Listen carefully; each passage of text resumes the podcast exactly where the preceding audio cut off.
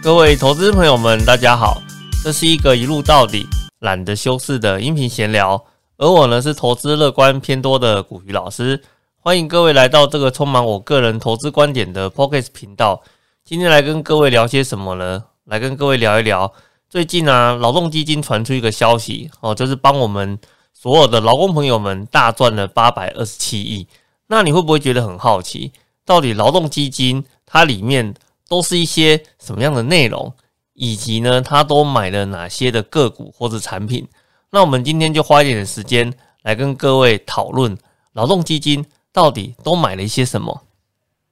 那照例在开始之前啊，老师呢要帮自己工商服务一下啦。老师的新书《躺着就赢，人生就是不公平》，股鱼最强存股秘籍，已经呢在博客来上架销售。该书呢集结了老师在理财达人秀纯股 debug 节目中哦所有的相关的内容哦，那以及呢一些细节的补充，整个内容的部分涵盖个股的投资技巧哦，跟 ETF 的选择方式，基本上啊就是一本纯股的教科书啦哦。有心呢想要做好纯股的投资朋友们哦，记得买一本来好好的学习哦。那首先呢，一开始我们先来讨论一下。关于劳动基金啊，它到底是什么东西啊？那在这个部分，我们要先稍微了解一下哦。那个劳动基金，它是各种基金的一个总称，所以呢，它下面有非常非常多的一个分支。然后我们今天所看到的所谓的劳动基金大赚八百二十七亿，指的是这些所有分支的基金，它赚到的钱总和汇进来之后所得到的一个结果。那当然了，里面有一些是比较主要的，有一些是比较次要的。那我们今天就来先跟各位呃聊一聊哦，关于这个劳动基金，它下面到底有哪一些次基金哦？那跟我们到底有什么关系？那其实我们从字面上面来看，所谓的劳动基金就是跟所有的劳工朋友，它都是息息相关的哦。那我待会呢，把劳动基金里面所包含的一些内容，跟各位很快的。呃，那个过一遍哈，各位就可以知道说，诶，原来啊，劳动基金其实跟劳工朋友的各个权利啦、退休啦，还有呢这种所谓的失业的保障啊，都有呃相对应的一个关系。所以，为什么当呃市场呢只要传出所谓的啊劳动基金可能会破产啊，劳保可能会破产啊，劳退可能会破产啊，什么什么什么跟。呃，劳动者相关的一些呃基金出现破产讯息的时候，大家都会非常的紧张哦哦，这是可以理解的哦，因为其实绝大部分排除军工教以外的呃其他的所有的人，大部分我们都是属于劳工这个阶级哦，所以这个基金它的整个内容呢，就跟我们目前最大的这一群人是相关的，所以你会关心到它也是很正常的嘛，对不对？那首先我们来看一下。它里面有哪一些的刺激金呢？首先第一个哦，叫做那个劳保基金。那这个劳保基金呢，啊，就是所谓的劳工保险基金，也就是一天到晚喊说会破产的那一个啦，好不好？那为什么劳保基金很容易就喊会破产呢？因为缴的少，领的多哦，所以在这一块来讲的话呢，可能我们前期在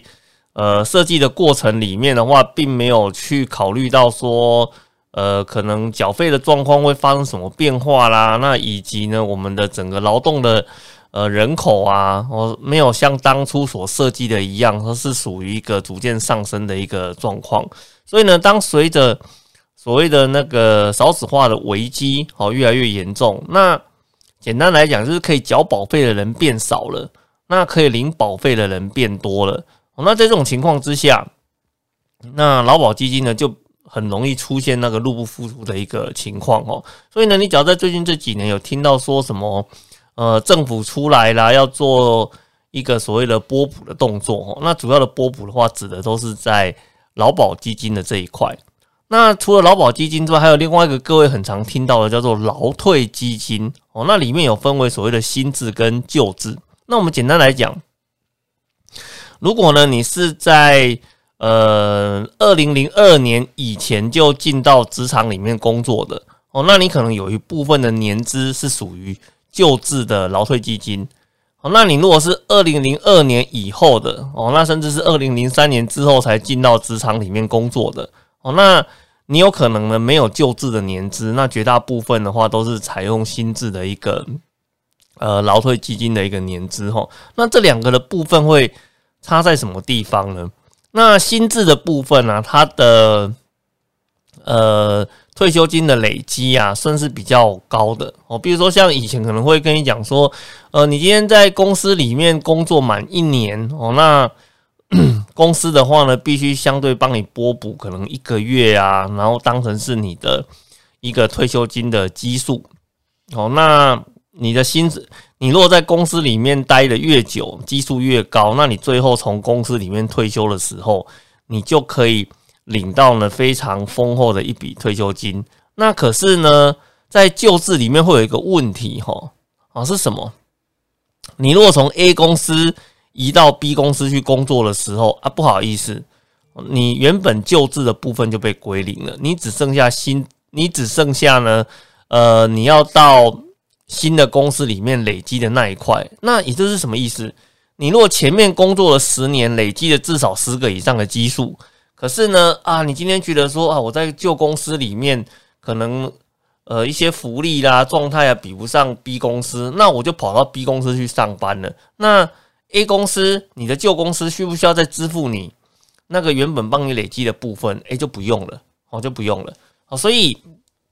以前呢，如果是适用旧制的，经常在面临退休的时候出现一个问题，就是公司会逼退你啊。为什么要逼退你？因为只要一逼退你，他你原本累积那些基数，他就不需要再支付给你了。好，所以这是以前。用旧制的部分常发生的一个状况哦，那在新制的部分，它的重点就是可惜，也就是说，你从 A 公司、B 公司、C 公司不停的去做移动，那在可惜的情况之下，这笔钱呢是放在你个人的户头里面去的，哦，只是先委由哦政府那边做代为的保管，哦，那既然是这个样子。那你在 A 公司、B 公司、C 公司哦，哪间公司都无所谓，反正都是存到你的户头里面去的。所以新公司的呃新制的劳工，他就可以比较放心大胆的话，去追求他工作上面的一个理想哦，去做一个自由的移动，那比较不用担心呃被逼退的一个问题。但是相对来讲，这个劳退基金的部分呢，它就是用你的薪资的六趴去做一个波补的动作，所以。它在整个累积的速度上呢，比不上呃旧制的一个速度哦。当然，这个东西就是呃有好有坏啦。可是，在二零零三年之后，其实你也没得挑了哦。那所有人都是采用新制的方式，你可能只有旧制的，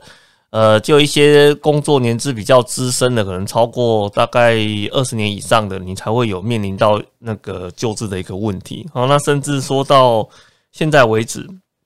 很多都是处于那个新旧制。交杂的一个情况哦，特别是你在工作二十年以上还在职场里面的，会有这样子的一个状况哦。那所以你今天如果听到所谓的会破产哦，请你先帮我记住哈，只要呢听到会破产的，一定指的都是以劳保基金为主哦。那新制的这个部分劳退基金基本上没有什么破产不破产的一个问题哈，因为那是你自己的钱哦，放在你的指定户头里面去哦，所以。在指定户头的部分哦，基本上是不会有任何破产的一个情况的。会破产的是属于那个劳保基金的这一块哈。这边请你帮我稍微把它给记住哈。那除了这两个以外，其他还有几个是什么啊？比如说国民年金哦，这个就是给没有到公司上班的人哈，他去缴交的一个呃费用哦。可是这个费用的话，比较会有些问题啦。那那怎么说呢？因为很多人就会去算呐，他会觉得说啊，我就已经没有工作了，你还要我缴那个国民年金的那个保费，我就缴不出来啊，啊，那我就不就不太想缴哦。所以像国民年金的部分呢，一直呃存在一个比较大的一个争议啊，我就是我缴了好像 看起来没有什么效果。而且呢，我就是因为失，我为什么我会缴国民年金，就是因为我失业了嘛，对不对啊？那我失业在家，闲富在家就没钱呐，你还要我缴这个国民年金哦？那很多人都是处于拒缴的一个状况哦。所以在有一阵子，它有出现一个比较特殊的说法哦，就是反正我就欠缴嘛，然后呢，那就是欠缴到最后。呃，不得不缴的时候的话呢，我再一口气去做缴清的一个动作，那甚至呢就干脆不理他了，因为为什么？反正你不缴，他也不会有任何的一个处罚的条款出现啦。但是最近这几年，关于这一块有没有在做一些法规上面的一个调整哦？那老师这边就比较没有太深入的一个研究啦。哦。那你如果呃有国民年金业相关的一些问题，我会比较建议你说你到国民年金相关的网站再去做一下确认哦。你如果一直都不缴欠缴。到底会发生什么样的一个状况哦？可能自己去把它给呃再弄清楚一点哦。那除了这个之外呢，其他的就呃跟劳工朋友有相关，可是他在累积的金额相对来是比较小的哦。比如说像呃就业保险基金哦，积欠工资的垫偿基金哦，职业灾害劳工的保护专款。所以你看哦，刚刚老师念的这些所有的东西哦，这些呢都是统称叫做劳动基金哦。那 这些所有的基金哦，它都有一笔的钱在那边哦，在没有动资之前哦，放在那个地方是没有效率的哦，所以我们就会把它把这些钱的话呢，拿到投资市场里面做委外代操的一个动作好，那希望呢这笔钱可以变大，可以有更多的一个经费来照顾我们的劳工朋友哦，所以这个就是所谓的劳动基金它的一个投资绩效好为呃出来的一个来源会是在这个地方哦，那。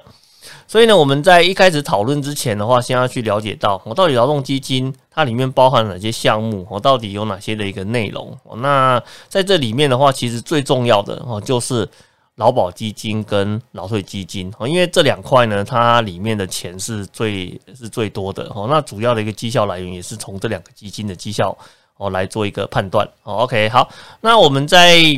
了解到劳动基金是什么之后，接下来跟各位讨论的是什么？就是劳动基金，它的最近的绩效到底好不好啊？以及它的持股内容到底都是哪一些个股，值不值得呢？我们来做投资上面的一个参考呢？那坦白来讲哦，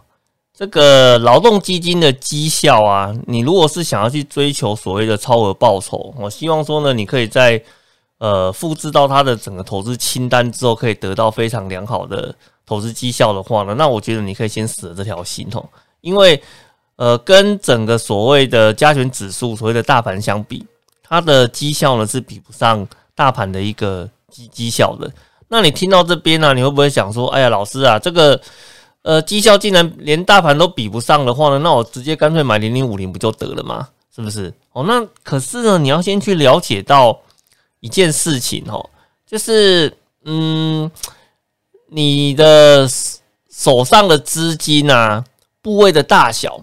哦，它会影响你对投资的想法哦，这是第一件事情哦。然后第二件事情就是这笔钱是你自己的钱，还是呢公众利益的钱？这会影响到你对投资的一个看法，对不对？我们简单来讲哦，你今天呢，你把你自己的钱哦，假设你都放在投资市场里面投资，那赔光就赔光了嘛，对不对？反正出事的话呢，也是你自己。出事而已，然后呢，这笔钱是你自己那个不小心在投资市场里面可能看错方向啦，或者是说呢，刚好临时需要钱在低点杀出啊，这也是你自己做的一个决定嘛，对不对？哦，那不管好坏呢，都是个人去做承受的一个动作。可是你要想哦，这个劳动基金呢，这笔钱呢，它是不是你个人的钱而已？事实上不是的哦，它是呢。呃，代表公众利益的一笔钱，那这个公众利益的背后，哦，可能呢是五百万个家庭。哎，各位啊，你要想一件事情哦，你今天如果在做一个投资决策的时候，当你想到你的投资决策如果做错了，哦，这笔钱呢是会让五百个家五百万个家庭受到伤害的时候。那你的投资的过程跟决策上呢，会不会比较谨慎小心？我相信是会的哦，我相信是会的哦。各位，你要想一件事情，如果呢，你这个劳动基金啊，突然在一个月之内，或是两个月的之内的话呢，突然赔了二三十趴，我跟你讲啊，这是一场灾难呐！哦，这是一场国家级的灾难呐，好不好？动摇国本呐！所以呢，你千万不能够把劳动基金的绩效呢，跟大盘的绩效要去做一个呃划等号的动作。哦，就是说，他如果绩效跟不上大盘，就觉得啊，他很烂啊，还是干嘛的？其实我是觉得，呃，从投资逻辑的观点上面来看，原本两个就是不能够呃放在一起做比较的一个东西哈。这是我们在一开始的部分，我要来先跟各位做呃一点点呃说明的一个地方哦。那当然，我们先来看一下哈。那关于那个劳动基金的部分呢，它到底到目前为止哦，帮我们投资人呢，呃，大概赚了那个多少钱呢？哦，那老师这边呢，到劳动基金局这边找了相关的资料。哦，那在这个资料里面的话呢，他跟我们讲了一件事情哈，就是呢，从呃，假设呢，你从那个呃一百一十年哦一月一号哦，一直看到一百一十年的十月三十一号，那他在这段管理期间的话，整个的收益率哦，大概达到了七点五趴的一个水准哦。那你说这个收益率有没有比？大盘同期的绩效来得好哦，事实上没有哦，事实上是没有的哦。那可是呢，其实主要的原因呢，其实不难理解哦，就如同我刚刚在前面跟各位讲的啊，你今天呢管的是公众的钱，你不太可能呢把所有的钱呢在毫不做配置的情况之下呢，就放在一档的标的物上面，然后去承受整个市场的风险哦，这是不太可能的。所以呢，事实上我们在看呃。它的整个布局的方式上面来看，哈，那它是有做了一个非常呃分散式的一个布局，哈，就是说它有买了很多的一些个股，哦，那当然呢，它也买了非常多的一个那个债券的这一块，哦，因为毕竟债券这个东西，我们在呃老师在 Press Play 的一个专案里面有跟各位做了一个分享嘛，对不对？哦，事实上债券这个东西它是。比较偏向是在固定收益的这一块哦，而且呢，随着呃你的你对风险的意识的高低哦，它会影响到你对于债券呃配置规模的高低，而且呢，简单来讲哦，你的债券的配呃配置越高哦，那你的整体的收益率是会下降的。那你会不会觉得很奇怪？说啊，老师啊，那既然配债券的收益率会下降，那我就不要债券就好啦，我就尽量的都把它。放在股票市场，这样子不是可以赚到最大的一个投资报酬率表现吗？可是有一件事情哦，是你要去注意到的哦，就是你的债券的配置比较高的情况之下，你股价的波动性呢也会变得呃非常的小哦。也就是说，它会尽量的会呃你的同一个时间的一个上下的震荡的幅度会变得比较小哦。比如说。呃，比如说呢，像投资市场呢，可能在某个时间点里面，哈，因为有呃恐慌的消息，所以导致在短时间重挫，可能高达十趴啦、十五趴。可是呢，你如果是在你的投资组合里面是有配置的一些债券，那在相同时间点里面，然后你有可能你的呃那个上下震荡的幅度呢，只剩下诶七趴，甚至剩下五趴左右的一个程度。那相对来讲，当大家呢都跌了十趴十五趴，你只跌了五趴的时候，那你的整个恐慌的情绪是会得到非常大幅度的一个收敛哦，事实上是会的哦，事实上是会的。所以呢，为什么在你会发现呢一些所谓的大型的基金的布局上面哦，甚至呢，比如说像我们现在讲的这个劳动基金是属于政府级的基金嘛？那像在很多大学里面的话呢，也很多的校务基金投资在股票市场里面去。事实上呢，他们也布局了相当多的一个债券。哦，那为什么？哦，因为这笔钱是公众利益的钱哦，所以呢，他们呢为了维护这工作利益呢，可以做长久持续的一个收入的规划，所以他不可能全部都放在股票市场里面去，他必须呢要配置呃相当程度的一个债券来。保障它的一个收益性哦，以及保障它的规模不会呢突然有太大激烈的一个变化哦，所以这是我们在投资逻辑上面的话会有非常大的一个差异性哦。不过 就目前来看哦，在有配置债券的情况之下，它还能够呢交出哦，从一月到十月还能够交出接近七点五趴的一个报酬率哦。事实上，这个数字呢相当的不错哦。你不要忘记了，在投资场里面。在相同时间点当中啊，哦，那个赔了一屁股的人有没有？有啊，还是很多啊，对不对？哦，所以 有时候我们在看这个绩效数字的时候的话，它是一个比较呃相对的一个比较啦，就是说你对它的一个呃限制啦，以及它的一些要求啊，比较了解的时候，你去看它的收益率，你才知道说，哎，其实这个收益率也不算太差，也不算太差。OK，好，那当然这不是我们今天的一个重点啦，我们今天的重点就是说，那到底啊，这个劳动基金局啊，都买了哪些东西啊？都买哪些东西？那我如果今天呢，我是一个嗯保守型的投资人，那或者是说呢，我是一个呃跟着政府买标的物会感到很安心的一个投资人，那我们的政府基金到底都在买哪一些的标的物呢？哦，那我们是不是可以去仿照它的一个呃标的物哦来作为一个参考？哦，那这样子的话呢，我也可以跟着。呃，政府基金的一个脚步哦，来做布局的一个动作哦，事实上是可以的哈。所以呢，我们来帮各位做了一下整理哈，就是这个所谓的呃劳动基金呢，它主要都布局在哪些个股上面哦？那我这边会跟各位听众朋友比较说声抱歉的，就是呃，事实上那个劳退基金呢，它那个呃劳动基金呢，它并没有。完整的去公布他所有持股的一个资料啦，哦，所以我们只能够去把他的那个前十大持股的部分，尽可能的把它给找出来，哦，让各位来做一个参考。然后呢，那这个前十大持股的部分呢，事实上，你说它会不会经常的去发生变动？嗯，我觉得是不太会啦，哦，因为像这种劳动基金在做持股投资的时候，其实绝大部分都是偏向于。呃，从长期投资、稳定投资的角度哦去做一个切入的思考，所以呢，它不会有所谓的呃什么高周转率啦，什么今天这里有题材股啦，我就赶快把我的资金往题材股去移动。事实上不会有这种情况的，你有可能从今年听到明年，从明年听到后年，你会发现呢，啊，它的持股怎么都涨得差不多？哎，对，其实上就差不多。顶多就是比重在上上下下做了一些呃浮动的一个状况，好，所以呢，我们今天就来跟各位呃分享一下哈，就是这个劳动基金呢，它到底在股票市场里面主要都是买的哪一些的标的物？那我们前面有跟各位提到了嘛，事实上呢，在劳动基金里面规模最大的两档基金是什么？哦，就是呃新制的劳退基金跟旧制的劳退基金，好，所以呢，我们就来看一下。哦，这两档基金里面，它到底都买了哪一些的标的物？哦，是这样的，老师把他的标的物啊整理出来，然后做了一些交叉的比对啊。哦，那发现呢有十三档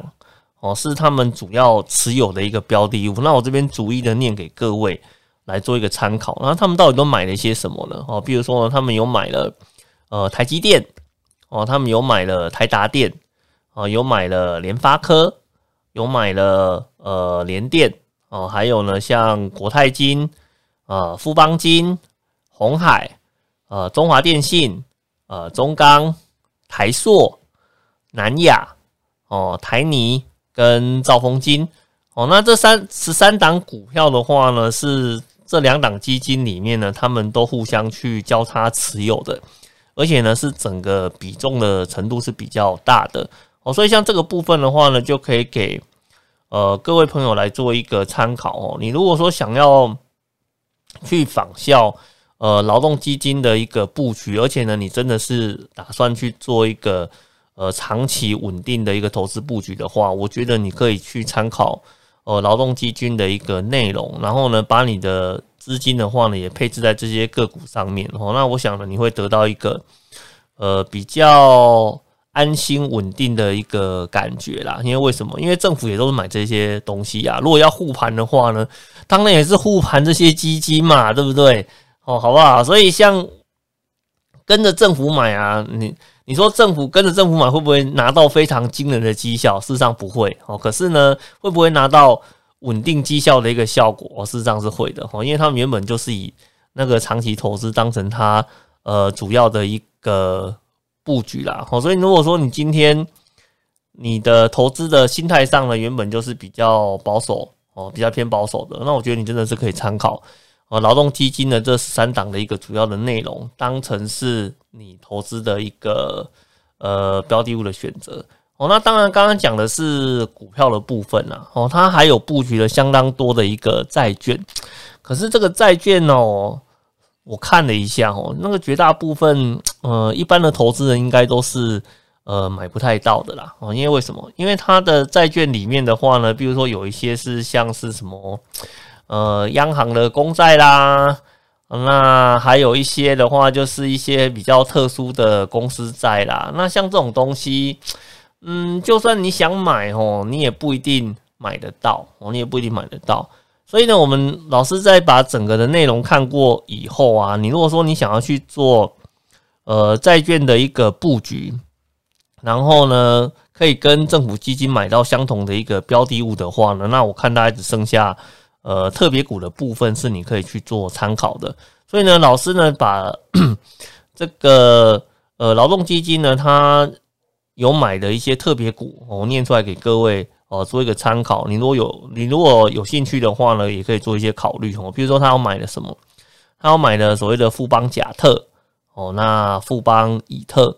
哦，国泰甲特哦，那国泰乙特，中信金乙特哦，那中信金丙特哦，那以及呢，像是 台泥乙特啦，大连大乙特哦，文业甲特哦，那还有高雄银甲特啊，不好意思，刚刚老师有个地方念错了，是大连大甲特哦，不是大连大乙特，不好意思，这边做一下更正哦。哦，那像这个部分的话呢，就是呃。我们的那个劳动基金呢，它在债券上面的一个布局哦，但是因为其实绝大部分的话都是像政府的公债，或者是说呢一些公司它发行的一些比较特殊的债券哦，那这个可能我们在投资市场上没有办法直接买到的哦，但是你可以买到的话，比如说像是特别股的一个部分哦，你就可以来做一个参考。事实上呢，像特别股的部分呢，一直很受到。一些大型的寿险公司啊，以及这些大型政府基金的一个关爱吼，那为什么？因为它的票面的值利率相当的高吼，它譬如说像，呃，它的一个债券布局里面呢，它有布局一些政府的公债啦，或者是说一些公共一些什么什么什么什么台电呐、中油啦所发行的一些公司债哦，那其实上它那个利率吼没有说很高吼，大概顶多。哦，一趴多甚至不到一趴的一个水准哦。那可是呢，像特别股的部分，它可以发到大概三点五趴到四趴的一个水准哦。所以相对来讲，它反倒是一个呃比较呃高值利率报酬的一个产品哦。所以为什么像这种政府级的基金会非常喜欢它？因为主要的原因就是第一个，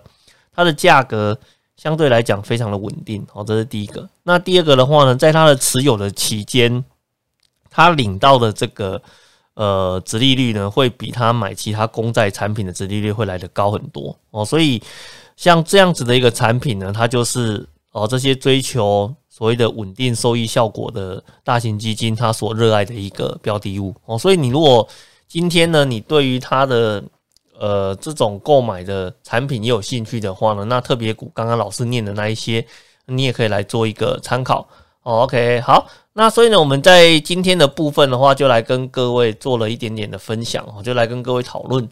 劳动基金到底是什么哦，那以及呢，它最近的一个绩效的一个状况，以及呢，它目前持有的呃股票型的 标的物是哪一些哦，那债券型的产品大概是哪一些？那哪一些呢？是我们目前在市场上可以来一起跟它做同步布局的哦。那老师在今天的。呃 p o c k e t 的内容中来跟各位做了一点点的分享。OK，好，那我们今天的一个内容就到这个地方。你如果呢喜欢老师的一个讲解哦，那请记得要订阅老师的一个 p o c k e t 频道，只要有最新的一个内容，都会第一时间收到通知。那我们今天的一个分享就到这边，谢谢各位，拜拜。